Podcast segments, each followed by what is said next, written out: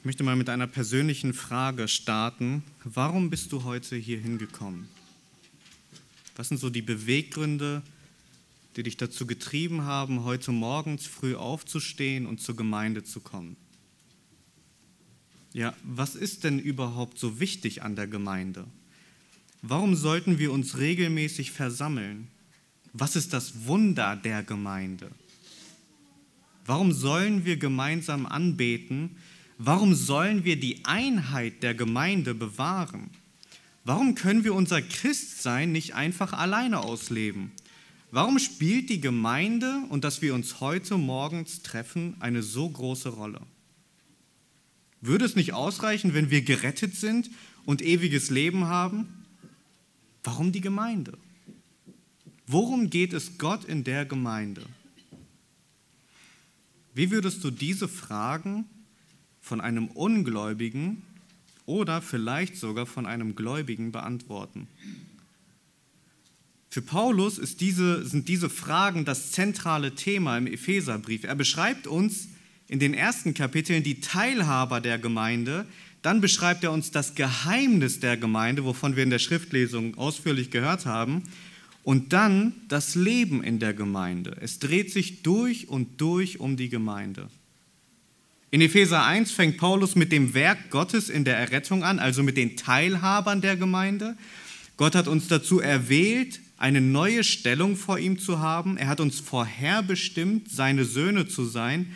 Und diese Erwählung hat Gott vor Grundlegung der Welt in Christus fest beschlossen. So steht es im Text. Das ist der ewige Ratschluss Gottes zum Lobpreis der Herrlichkeit seiner Gnade. Und dann ging es weiter mit dem Werk des Sohnes. Der Sohn hat sein Blut vergossen, damit wir Erlösung und Vergebung der Vergehungen haben. Und das hat er getan, um alle unter ein Haupt zusammenzubringen. So steht es im Text. Und dieses Werk wurde circa 30 nach Christus vollbracht. Und ebenfalls nach dem ewigen Vorsatz zum Lobpreis der Herrlichkeit seiner Gnade. Und danach ging es weiter mit dem Werk des Heiligen Geistes, der derselben Menschenmenge, von der Paulus die ganze Zeit überredet, jetzt wie ein Verlobungsring dient. Sie sind von Gott mit dem Heiligen Geist versiegelt. Die, die Gläubigen sind mit dem Heiligen Geist versiegelt, der als Unterpfand dient, als feste Zusage für das, was Gott bereits vor Grundlegung der Welt fest bestimmt hat. Und auch das zum Lobpreis der Herrlichkeit seiner Gnade. Anschließend in Epheser 1 hört Paulus davon, dass die Epheser Mitteilhaber von diesem Ratschluss Gottes sind und er bricht in einen Lobpreis aus und dankt Gott für den Glauben und für die Liebe der Epheser. Er betet dafür, dass die Epheser dieses Erlösungswerk mehr und mehr verstehen, damit sie wissen, was für eine feste Zuversicht sie haben und was für einen starken Erlöser Gott sie haben, der mit derselben Kraft, mit der er Christus aus den Toten auferweckt hat, auch sie aus dem Tod auferweckt hat. Und mit diesem Gedanken der Auferstehungskraft Gottes schwenkt Paulus über zu Kapitel 2 und erinnert die Epheser daran, dass jeder Einzelne, ob Jude oder Grieche, geistlich tot war. Dass jeder Einzelne von Natur ein Kind des Zorns ist. Alle waren versklavt unter die Sünde. Alle wurden allein durch die Gnade Gottes gerettet. Alle wurden aufgrund der effektiven Liebe und Barmherzigkeit Gottes gegenüber denen, die er vor Grundlegung der Welt erwählt hat. Paulus redet die ganze Zeit von derselben Menschenmenge, zum Leben erweckt hat. Obwohl Gott es ihnen nicht schuldig war. Obwohl er es ihnen nicht schuldig war. Aber warum hat Gott es getan? Und auch hier lesen wir in Epheser 2, damit die überragende Gnade Gottes in Christus sichtbar wird. Aber jetzt ab hier in Epheser 2, Vers 11, nachdem er die ganze Zeit über die Errettung des Einzelnen beschrieben hat, wendet sich Paulus diesem ganz bestimmten Thema zu. Ja, ab hier widmet er sich mit aller Kraft der Auswirkung dieser Erlösung. Er hat erstmal die Teilhaber der Gemeinde beschrieben und jetzt wendet er sich zur Auswirkung Diese Erlösung und dieses, diese Auswirkung ist das Wunder der Gemeinde. Diese Auswirkung ist das Wunder der Gemeinde. Und diesem Thema widmet sich Paulus jetzt ab Kapitel 2, Vers 11 bis zur Mitte von Kapitel 4. Nur damit ihr einmal die Verhältnismäßigkeit seht, wenn man das Ganze grob betrachtet, dann geht es Paulus 31 Verse um die Errettung des Einzelnen und 49 Verse lang geht es ihm um die Gemeinde. Und umso interessanter ist es, dass Paulus mit der Errettung des Einzelnen beginnt und sich erst dann dem Thema der Gemeinde widmet. Weil offensichtlich ist Einheit in der Gemeinde ohne ein einheitliches Verständnis des Heils unmöglich. Und erst mit einem richtigen Verständnis vom Heil fängt er an, das Geheimnis der Gemeinde zu beschreiben. Bevor Paulus aber das Wunder der Gemeinde entfaltet, fängt er mit einem, ihr habt es in der Schriftlesung gehört, aber schaut nochmal den Vers 11 an. Er fängt mit einem, deshalb erinnert euch an. Erinnert euch. Bevor Paulus 49 Verse lang das Wunder der Gemeinde beschreibt, fordert er die Epheser auf, erinnert euch. Erinnert euch. Und übrigens, das ist der allererste Befehl hier im Epheserbrief. Der allererste Befehl. Und ich möchte, bevor wir uns erinnern, einmal die Frage stellen, was passiert denn, wenn wir uns nicht erinnern? Was passiert, wenn wir das ignorieren, was Paulus uns hier sagen möchte? Offensichtlich ist diese Erinnerung essentiell wichtig dafür, dass wir überhaupt verstehen, was das Wunder der Gemeinde tatsächlich ist. Ja, es ist das, ein großes Wunder, denn das, was wir uns heute und in den nächsten Predigten anschauen, ist das, was Paulus auch, ihr habt es in der Schriftlesung gehört, den unergründlichen Reichtum des Christus nennt. Er nennt es das Geheimnis Gottes, das ähm, von Ewigkeiten her verborgen war. Und er beschreibt das, was der ganzen Welt die vollkommene Weisheit Gottes offenbart, die Gemeinde. Und wenn die Gemeinden 60 nach Christus erinnert werden mussten, wie viel mehr müssen wir heute 2000 Jahre später erinnert werden? Wenn wir nicht berücksichtigen, was Paulus nun entfaltet, dann werden wir das Wunder, welches Christus vollbracht hat, nicht verstehen.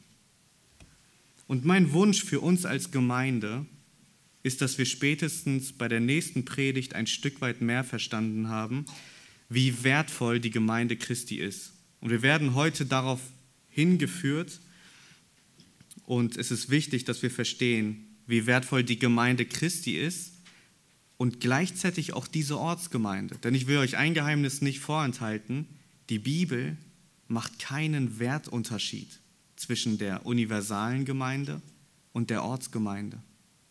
Paulus benutzt diese sogar synonym. Und mit diesem Gedanken im Hinterkopf möchte ich nun die Verse 11 bis 12 lesen. Ihr könnt gerne mitlesen. Ich lese aus der CSV Hückeswagen. Der Text ist abgedruckt auf euren Gottesdienstzetteln. Deshalb erinnert euch daran, dass ihr, einst die Nationen im Fleisch, die, die Unbeschnittene genannt werden von der sogenannten Beschneidung, die im Fleisch mit Händen geschieht, dass ihr zu jener Zeit ohne Christus wart, entfremdet dem Bürgerrecht Israels und Fremdlinge betreffs der Bündnisse der Verheißung, keine Hoffnung habend und ohne Gott in der Welt. Ich möchte einmal beten. Vater im Himmel, bitte mach unsere Herzen heute weich damit wir annehmen, was du uns zu sagen hast. Bitte öffne unsere Augen, dass wir sehen die Wunder in deinem Gesetz. Und bitte lenk unsere Augen auf dich, dass wir dich mit aufrichtigem Herzen anbeten. Amen. Schaut euch nochmal den Vers 11 an. Deshalb erinnert euch daran, dass ihr einst die Nationen im Fleisch, die Unbeschnittene genannt werden von der sogenannten Beschneidung, die im Fleisch mit Händen geschieht. Paulus beginnt auch hier in Vers 11 mit einem Deshalb. Und mittlerweile, denke ich, weiß schon jeder, müsste man jetzt hier die Frage stellen, weshalb? Ja, äh, Paulus sagt deshalb, also müssen wir fragen, weshalb? Und dieses deshalb bezieht sich auf den ganzen vorhergehenden Abschnitt, wo Paulus eben erklärt hat, wie Gott geistlich tote Menschen, sowohl Juden als auch Nichtjuden, aus freier Gnade zum Leben erweckt hat, wo er beschreibt, wie sowohl Juden als auch Nichtjuden aus der tiefsten Tiefe zur höchsten Höhe versetzt worden sind, wo er beschreibt, was die Gnade Gottes aus ihnen gemacht hat. Und weil die Gnade Gottes wirksam war in ihrem Leben, deshalb befiehlt er ihnen, sich zu erinnern. Und ich habe bewusst gesagt, er befiehlt ihnen, sich zu erinnern. Es ist ein Befehl, es ist ein Imperativ, es ist keine Empfehlung, es ist kein, hey, ihr solltet mal nachdenken, ob ihr euch vielleicht daran erinnern solltet, wer ihr vorher wart. Nein, er befiehlt es, erinnert euch daran. Und hier in dem Vers 11 sind jetzt zwei Personengruppen genannt. Die Nationen im Fleisch, die Unbeschnittene genannt werden, von der sogenannten Beschneidung, damit sind die Nichtjuden genannt, äh, gemeint. Und dann gibt es die von der Beschneidung, die im Fleisch mit Händen geschieht, und damit sind die Juden gemeint. Beide Personengruppen werden hier genannt.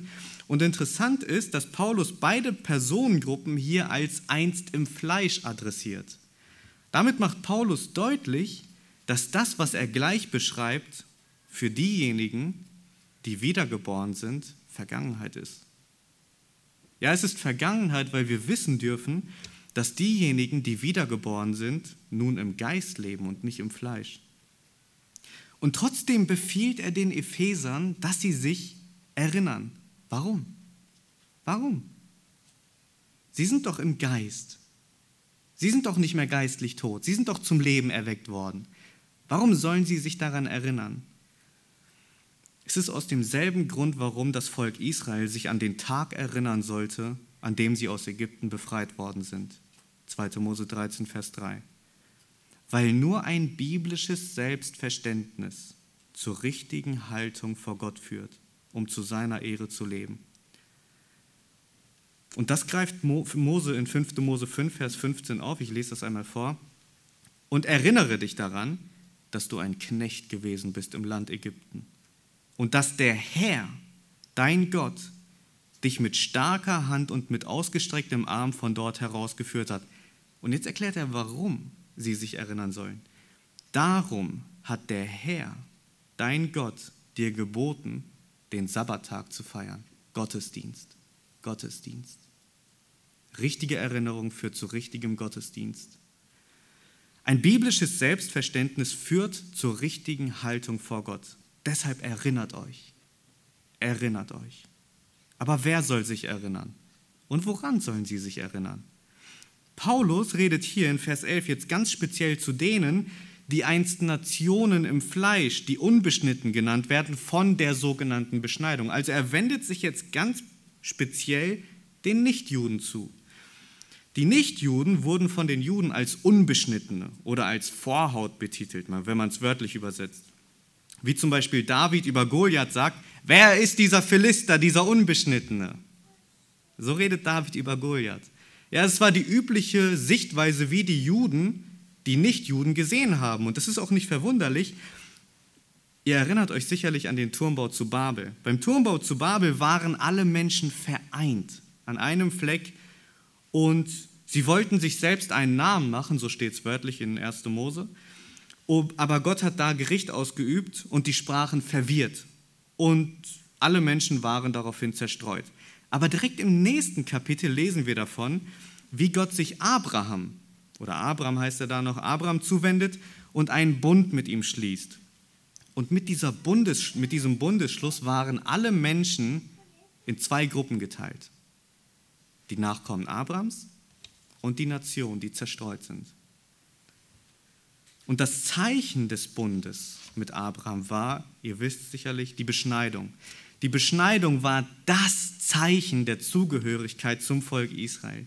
Und für die Juden war demnach klar, dass ihr Volk allein in Verbindung mit dem Gott Israels leben kann, während alle anderen, äh, die nicht beschnitten sind, zu den Nationen gehören. Schließlich hat Gott sich Abraham erwählt, während der Rest zerstreut auf der ganzen Erde lebte. Natürlich gab es auch im Alten Testament die Möglichkeit, ein Proselyt zu sein. Das heißt, wenn man ein Nichtjude war, dann konnte man unter den Juden leben und dann konnte man sich beschneiden lassen und sich unter das Gesetz stellen und dann gehörte man zum Volk Israel. Man hatte dieselbe Stellung vor Gott wie ein Jude. Aber trotzdem war es gänzlich anders als im Neuen Testament. Und lass mich auch erklären, warum.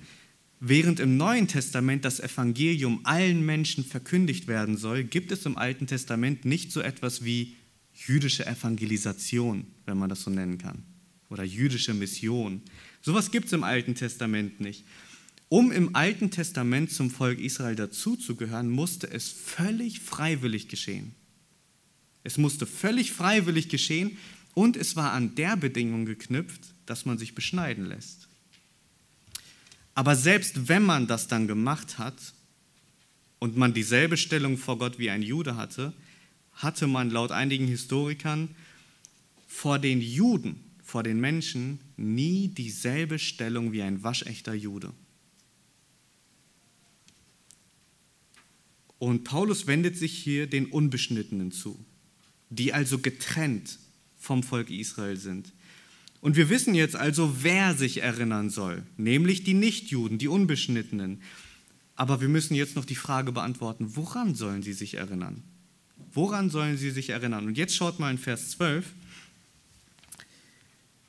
dass ihr, also ihr Nichtjuden, dass ihr zu jener Zeit ohne Christus wart, entfremdet dem Bürgerrecht Israels und Fremdlinge betreffs der Bündnisse der Verheißung, keine Hoffnung habend und ohne Gott in der Welt.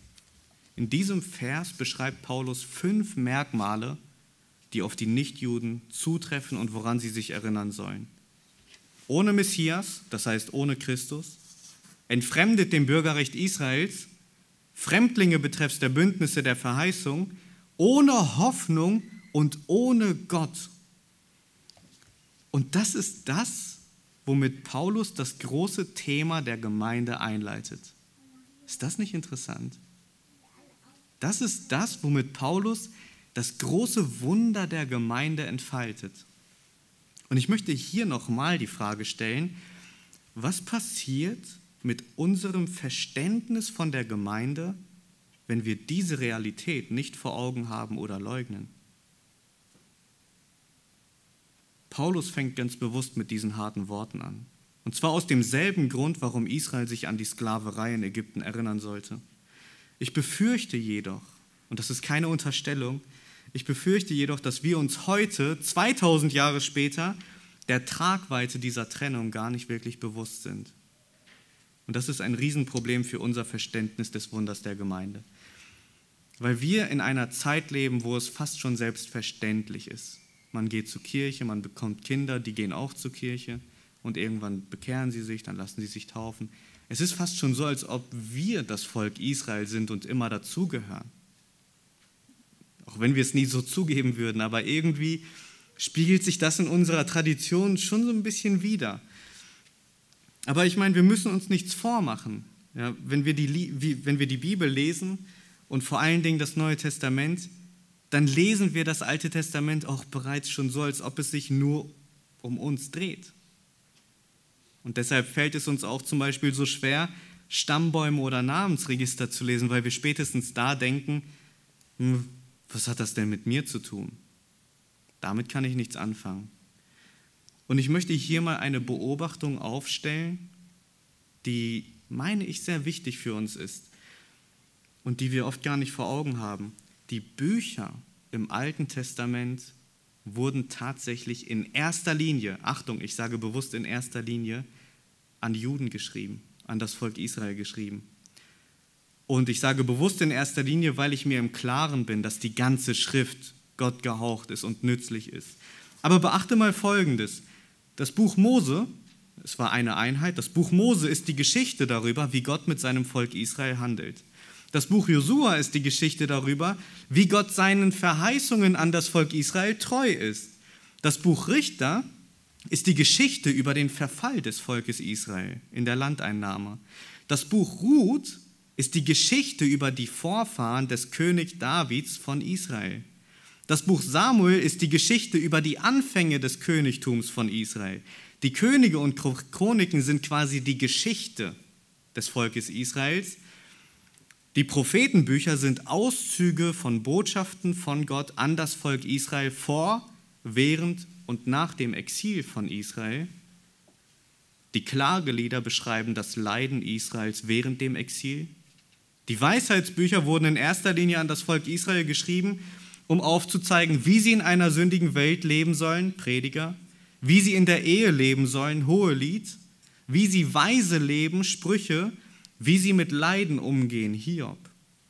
Und die Psalmen sind quasi das Gesangsbuch vom Volk Israel.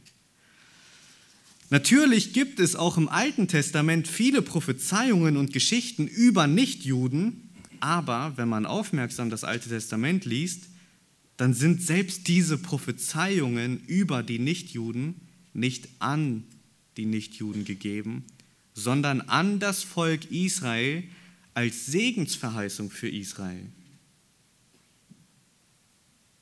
Und im Neuen Testament fängt das Ganze ja nicht anders an. Fast das ganze Wirken Jesu findet in Israel statt. Man kann an zwei Händen abzählen, wie viel Jesus tatsächlich mit Heiden oder mit Nichtjuden zu tun hatte. Um ein Beispiel zu nennen, die Tochter einer kananäischen Frau ist ein sehr gutes Beispiel dafür, weil Jesus selbst da sagt, ich bin nur zu den verlorenen Schafen Israels gesandt. Nachzulesen in Matthäus 15, Vers 24. Und auch die Verkündigung Jesu war in erster Linie auf das Volk Israel beschränkt. Und deshalb geht er auch zuallererst nach Galiläa und verkündigt dort, dass das Reich Gottes nahe herbeigekommen ist. Nachzulesen in Markus 1. Und wenn man dann weiterliest, obwohl Jesus in Apostelgeschichte 1, Vers 8 die große Verheißung gibt, ihr werdet meine Zeugen sein in Jerusalem, Judäa, Samaria und bis an das Ende der Welt, hat sich der Dienst von den Aposteln nicht großartig verändert. Sie haben in erster Linie in Jerusalem und Judäa verkündigt. Und erst als die Christen verfolgt wurden, wurden sie dazu gedrängt, nach Samaria zu gehen. Und selbst das hat Philippus getan. Und selbst das war eine absolute Neuheit, weil die Juden mit den Samaritern absolut zerstritten waren. Und mit allem, was wir eben gesehen haben, ja, diese sehr israellastige Vergangenheit, das Alleinstellungsmerkmal durch die Beschneidung, die Nachkommenschaft Abrahams, das größtenteils beschränkte Wirken Jesu und auch diese schlepprige Verkündigung der Apostel, wenn wir diese Dinge vor Augen haben, und die verhassten Samariter schon eine große Hürde waren, obwohl sie ebenfalls den Gott Israels angebetet haben, auch wenn auf einem anderen Berg, obwohl sie ebenfalls die Torah, die Verheißung und den Messias kannten und obwohl sie ebenfalls denselben Ursprung hatten und trotzdem erst nach der Verfolgung erreicht wurden, was für eine große Hürde muss es gewesen sein, dass das Evangelium zu den Nationen kommt. Was für eine große Hürde muss es gewesen sein? Und ich möchte, dass ihr einmal seht, was für eine krasse Trennung zwischen den Juden und Nichtjuden war und wie verlassen die Nationen eigentlich tatsächlich waren. Schlag mal Apostelgeschichte 10, die Verse 9 bis 16 auf.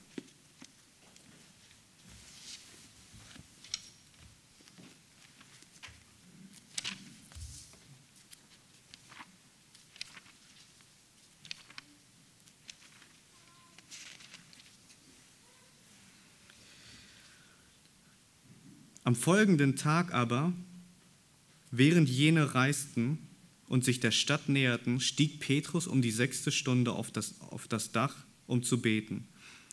Er wurde aber hungrig und wünschte zu essen. Während sie aber etwas zubereiteten, kam eine Verzückung über ihn. Und er sieht den Himmel geöffnet und ein gewisses Gefäß gleich einem großen Leinentuch herabkommen. Und an vier Zipfeln gebunden und auf die Erde herabgelassen in dem allerlei vierfüßige und kriechende Tiere der Erde waren und Vögel des Himmels. Und eine Stimme erging an ihn, Steh auf, Petrus, schlachte und iss. Petrus aber sprach, Keineswegs, Herr, denn niemals habe ich irgendetwas Gemeines und Unreines gegessen. Und wieder erging die Stimme zum zweiten Mal an ihn, Was Gott gereinigt hat, halte du nicht für gemein. Dies aber geschah dreimal und sogleich wurde das Gefäß hinaufgenommen in den Himmel. In dieser Geschichte musste Petrus von Gott quasi dazu gedrängt werden, in das Haus eines Nichtjuden zu gehen. Dreimal musste er von Gott davon überzeugt werden, in Berührung mit dem Unreinen zu kommen. Petrus konnte nicht wahrhaben, dass unbeschnittene Nichtjuden gerettet werden können. So groß war die Hürde. Dreimal musste er diese Aufforderung bekommen. Am Ende geht Petrus nach Caesarea in das Haus von Cornelius und tatsächlich kommen Nichtjuden zum Glauben und sie werden mit dem Heiligen Geist versiegelt. Und jetzt könnte man meinen, das ist ja eine unglaublich große Freude, weil sich so etliche Verheißungen an das Volk Israel erfüllt haben. Aber wenn ihr ein paar Verse weiterlest in Kapitel 11, die ersten drei Verse, dann lesen wir folgende Reaktion von den Juden. Die Apostel aber und die Brüder, die in Judäa waren, hörten, dass auch die Nationen das Wort Gottes angenommen hatten. Als Petrus aber nach Jerusalem hinaufkam, stritten die aus der Beschneidung mit ihm und sagten, du bist bei Männern eingekehrt, die unbeschnitten sind und hast mit ihnen gegessen. Was für eine große Hürde. Und es war eine absolute Schande für die Juden, in das Haus eines Nichtjuden zu gehen. So groß war die Hürde. So weit entfernt waren die Nationen. Und obwohl Petrus an dieser Stelle Zeugnis dafür gibt, lesen wir weiter dann in Kapitel 11, dass auch die Nationen das Heil erlangt haben, ist es derselbe Petrus, von dem wir in Galater 2 lesen, wie er zunächst mit den Nationen ist, aber dann, als die Juden kommen, abhaut und so tut, als hätte er nichts mit den Nichtjuden zu tun. Und ja, er wird von Paulus öffentlich zurechtgewiesen, aber ich möchte jetzt mal andersherum denken. Versetzt euch mal in die Lage von Petrus. Petrus, dieser vorlaute Apostel, dieser selbstbewusste Apostel, wie gewaltig muss die Autorität der Juden gewesen sein, dass er zu so einer Aktion kommt? Was für eine Angst muss er von den Juden gehabt haben, dass er diese Entscheidung trifft? Oh, die muss ganz schön gewaltig gewesen sein. Und das lässt uns ein bisschen verstehen, was für eine Spannung damals herrschte. Und in der Apostelgeschichte liest man dann weiter von den ersten Missionsreisen von Paulus, der ja eben als Apostel für die Nationen ausgesondert wurde, wie wir in Epheser 3, Vers 1 gelesen haben, und wie viele Nichtjuden dann zum Glauben kommen. Und auch hier könnte man meinen, dass diese Erweckung so eine große Freude bei den Nichtjuden auslöst, weil sich die Verheißungen bezüglich der Nationen erfüllt haben. Aber selbst da liest man, wie die Juden sich empören und sagen, na na, ihr müsst euch erst beschneiden lassen und unter das Gesetz stellen, dann seid ihr gerettet. Und da entsteht Streit. Und dann müssen die Apostel nach Jerusalem kommen in Apostelgeschichte 15 und das erste Apostelkonzil findet statt, wo die Frage besprochen wird, müssen Nichtjuden beschnitten werden und sich unter das Gesetz Mose stellen, um gerettet zu werden oder nicht? Versteht ihr jetzt ein Stück weit mehr, was für eine Tragweite es hat, wenn Paulus zu den Ephesern sagt, liebe Epheser, ihr, die ihr unbeschnitten gewesen seid, ihr wart ohne Messias, ihr wart ohne Christus. Ihr hattet keinerlei Anrecht auf die Verheißung eines Erlösers, weil diese Verheißung dem Volk Israel gegeben wurde. Ihr wart entfremdet dem Bürgerrecht Israels, Ihr hattet keinerlei Bürgerrecht, weil ihr keine Nachkommen Abrahams seid und Mitglied von einem der zwölf Stämme seid. Ihr wart Fremdlinge betreffs der Bündnisse der Verheißung. Ihr hattet keine Bundesbeziehung mit Gott, da die große Verheißung, auf die Paulus sich hier bezieht, er nennt ja nur die Bündnisse der Verheißung, also Einzahl, die Verheißung, die Paulus hier meint, ist hier die große Verheißung mit Abraham und seinen Nachkommen. Und dann sagt er, ihr, seid, ihr wart ohne Hoffnung. Und Hoffnung ist nur, oh, ich hoffe irgendwie blind, dass da irgendwas kommen wird. Nein, Hoffnung beschreibt hier eine feste Zuversicht, dass der Erlöser kommen wird. Und ihr wart ohne Hoffnung, weil ihr nicht mal eine Verheißung auf den Messias hattet, weil ihr getrennt wart von den Bündnissen der Verheißung. Und demnach hattet ihr auch keine Hoffnung auf welche Verheißung denn? Ihr hattet keine Verheißung. Ihr wart nicht Nachkommen Abrahams. Und dann sagt er zum Schluss, ihr wart ohne Gott. Und man könnte auch sagen, ihr wart Atheos. Dieser Begriff, der kommt uns bekannt vor. Atheist. Atheist. Atheos. Ohne Gott. Ihr wart ohne Gott in der Welt.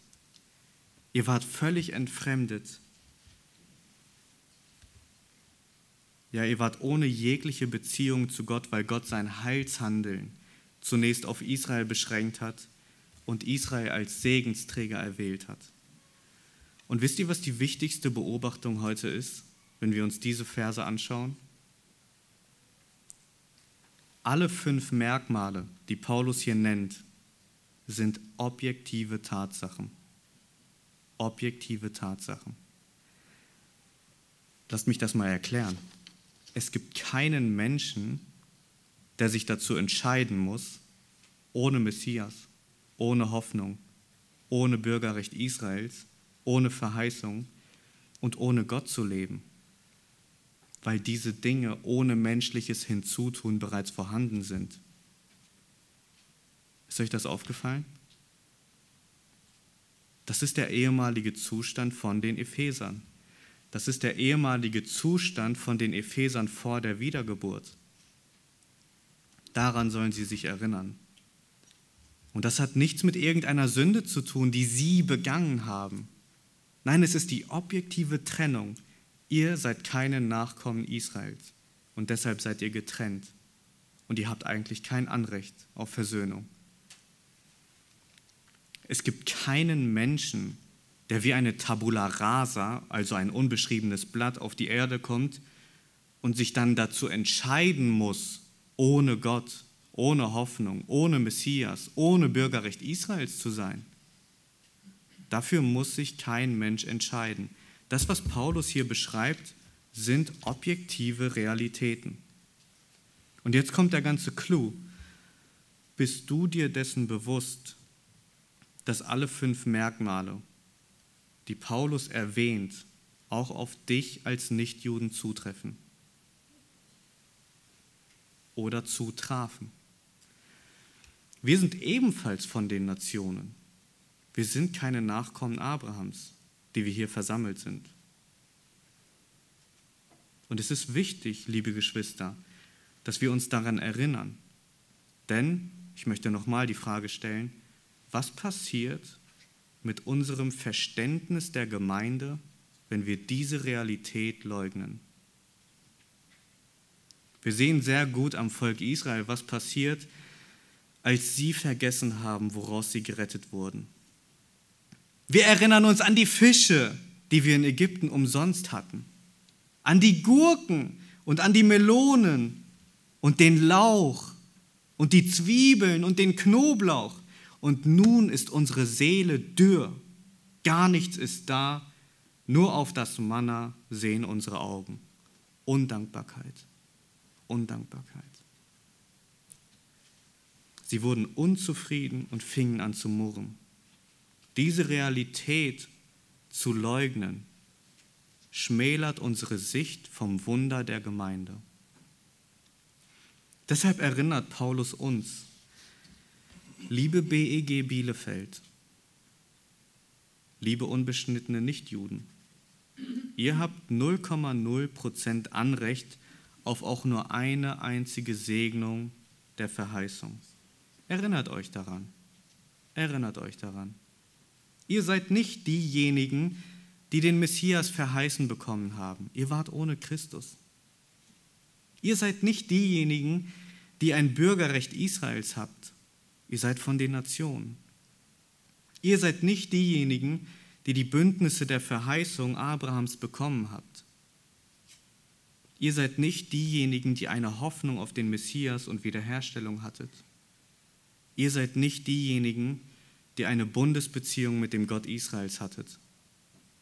Bist du dir im Klaren, dass diese Worte genauso auf dich zutreffen in deinem nicht wiedergeborenen Zustand? Bist du dir im Klaren, dass das eigentlich dein verdientes Urteil wäre und Gott würde völlig recht behalten? Bist du dir im Klaren, dass die Tatsache, dass du jetzt in diesem Zeitalter das Evangelium hören durftest und zur Gemeinde gehörst, reine Gnade ist? Es ist reine Gnade. Erinnere dich daran. Du warst nicht nur als Einzelperson tot, versklavt unter die Sünde, ohne Gott. Nein, es war sogar noch viel schlimmer. Du warst völlig ausgeschlossen von einer Bundesbeziehung mit Gott. So groß war die Trennung. Ja, wäre da nicht der Ratschluss Gottes, dass das Evangelium auch zu den Nationen kommt, dann wären wir heute nicht hier versammelt. Wir wären Atheisten im wahrsten Sinne des Wortes. Wir wären ohne Gott. Wir wären ohne Hoffnung, ohne Messias, ohne Bündnisse der Verheißung und ohne Bürgerrecht. Das ist die unumgängliche Realität, an die wir uns erinnern müssen. Und mit diesen zwei einleitenden Versen erinnert Paulus die Epheser an die trostlose Vergangenheit der Nichtjuden, aber auch an die scharfe Uneinigkeit zwischen Juden und Nichtjuden. Ja, die Beziehung zwischen den Juden und Nichtjuden war absolut gestört. Und zwar von beiden Seiten. Die Juden waren in der Gesellschaft der, der Nichtjuden einfach nur nichtsnutzige religiöse Eiferer. Sie taugten nicht mal für die Armee. Ja, was will man mit einem anfangen, bei dem man aufpassen muss, was er essen darf und was nicht? Und dann darf er sich einmal die Woche nicht einmal bewegen.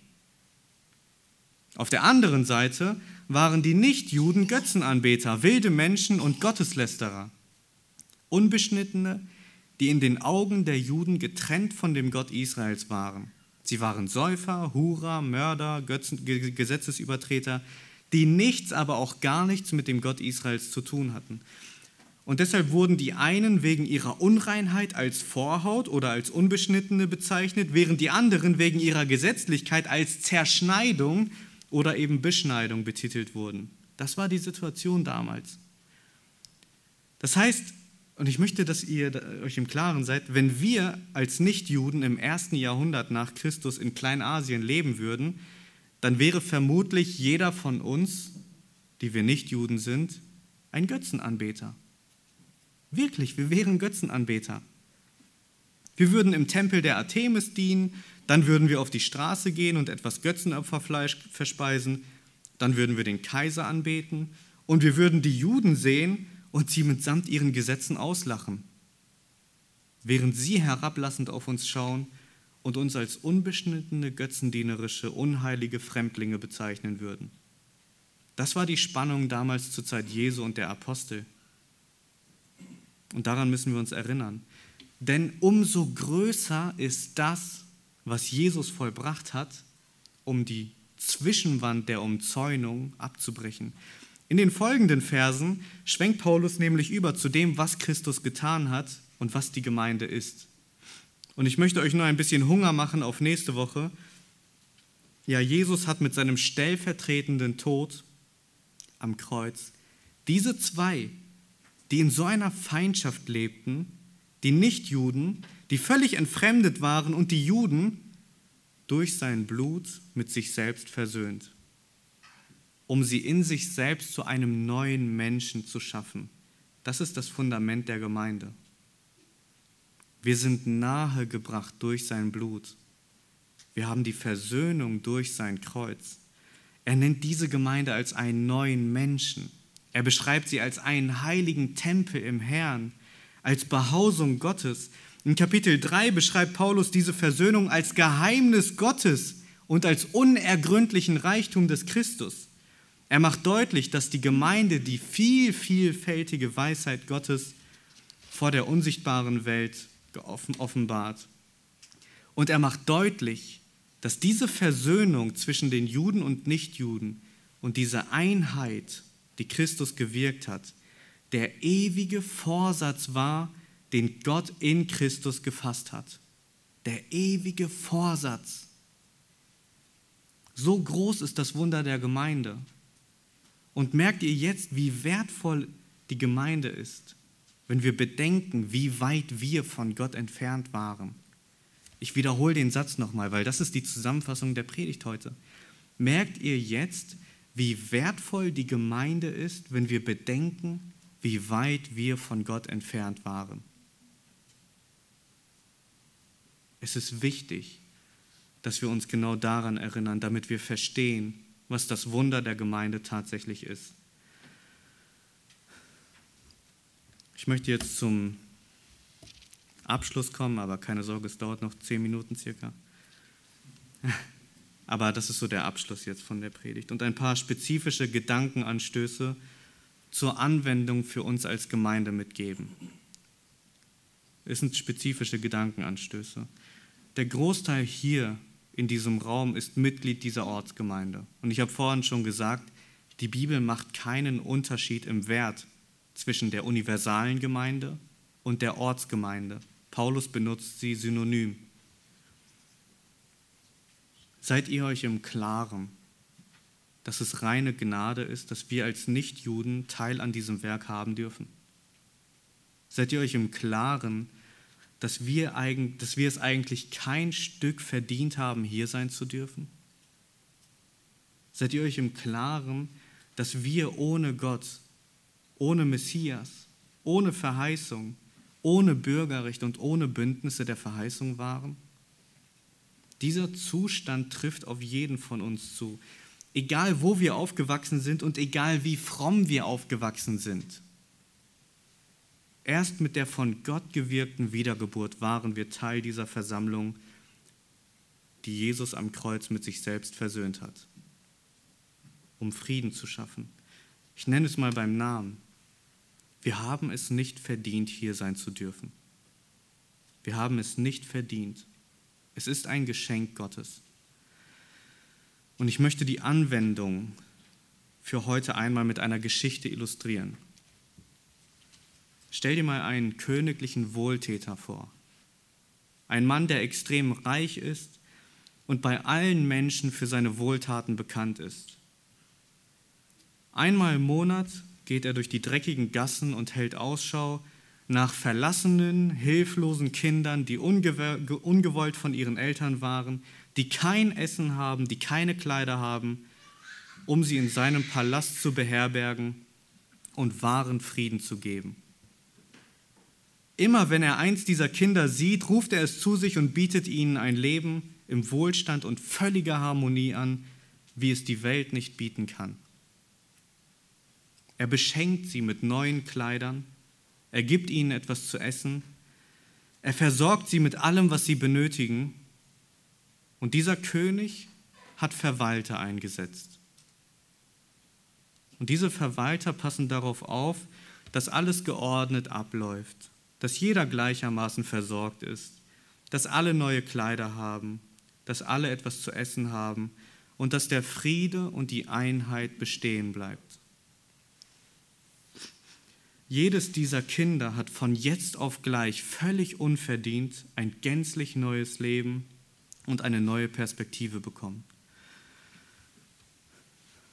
Nun stell dir mal vor, eins von diesen Straßenkindern fängt an, um sich herum andere Straßenkinder zu sammeln. Er fängt an, über die anderen Kinder zu lästern.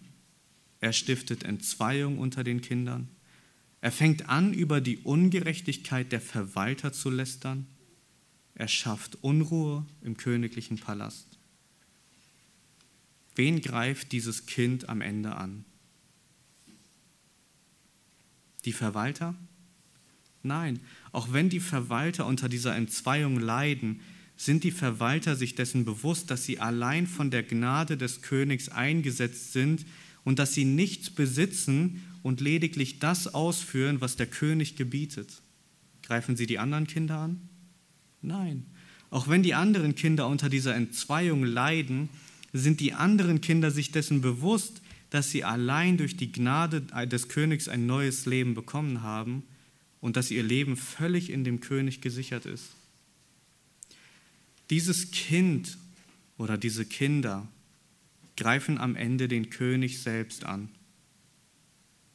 der König, der alles stehen und liegen gelassen hat, um den verlassenen Kindern, die es nicht verdient haben, ein neues Leben und wahren Frieden zu haben, denen Einheit zu ermöglichen.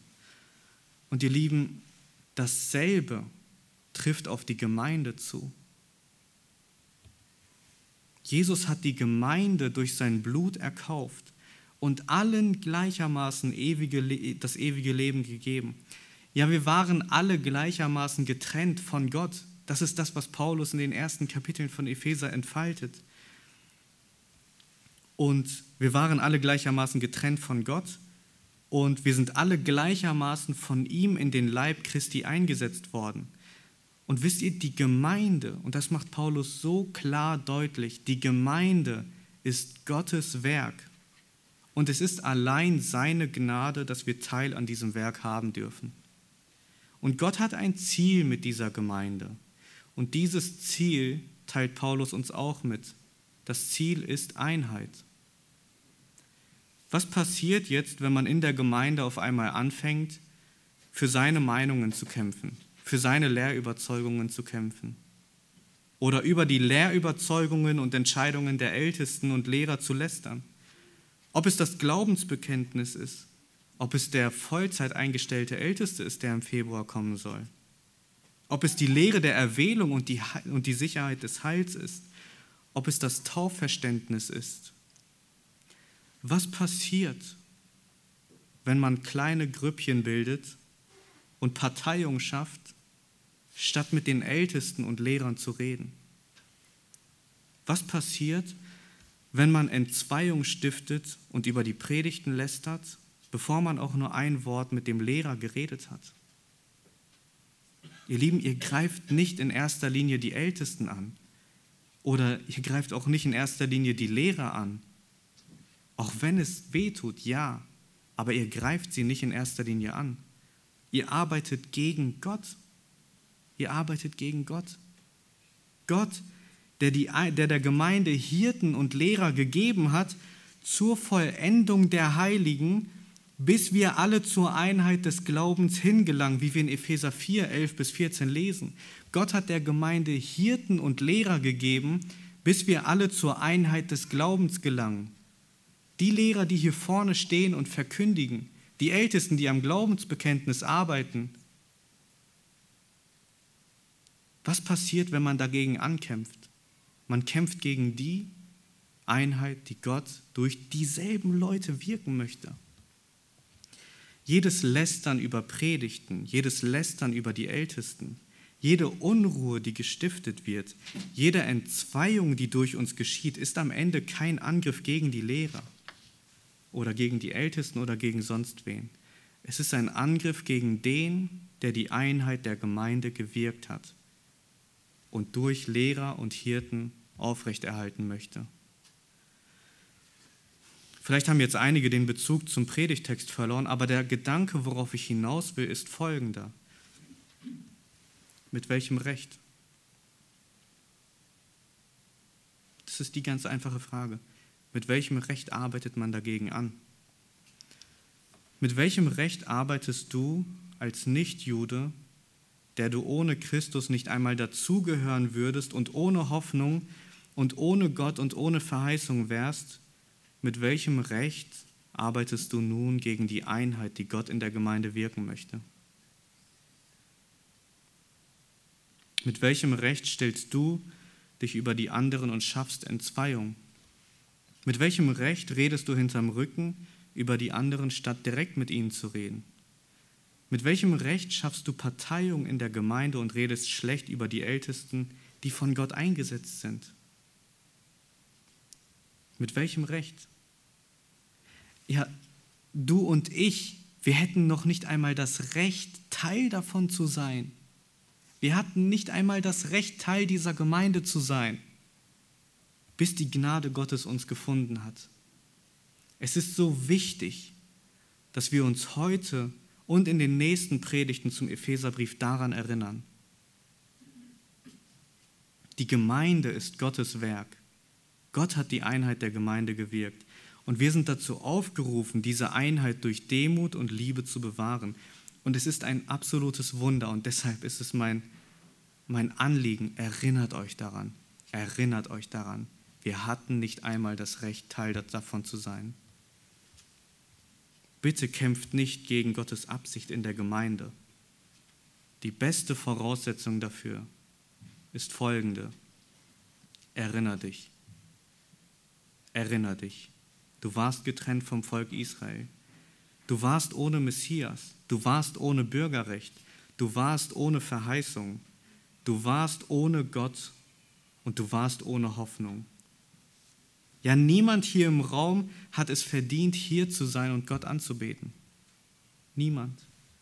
Aber das ist das Wunder der Gemeinde, wie wir in der nächsten Predigt sehen werden. Das ist das Wunder der Gemeinde. Jesus hat die Scheidewand abgerissen und ich möchte und möchte jetzt durch die Gemeinde seine vollkommene Weisheit durch Einheit verkündigen. Es ist allein die Gnade Gottes, die uns aus der Welt in die Gemeinde eingepfropft hat. Deshalb erinnert euch daran. Amen.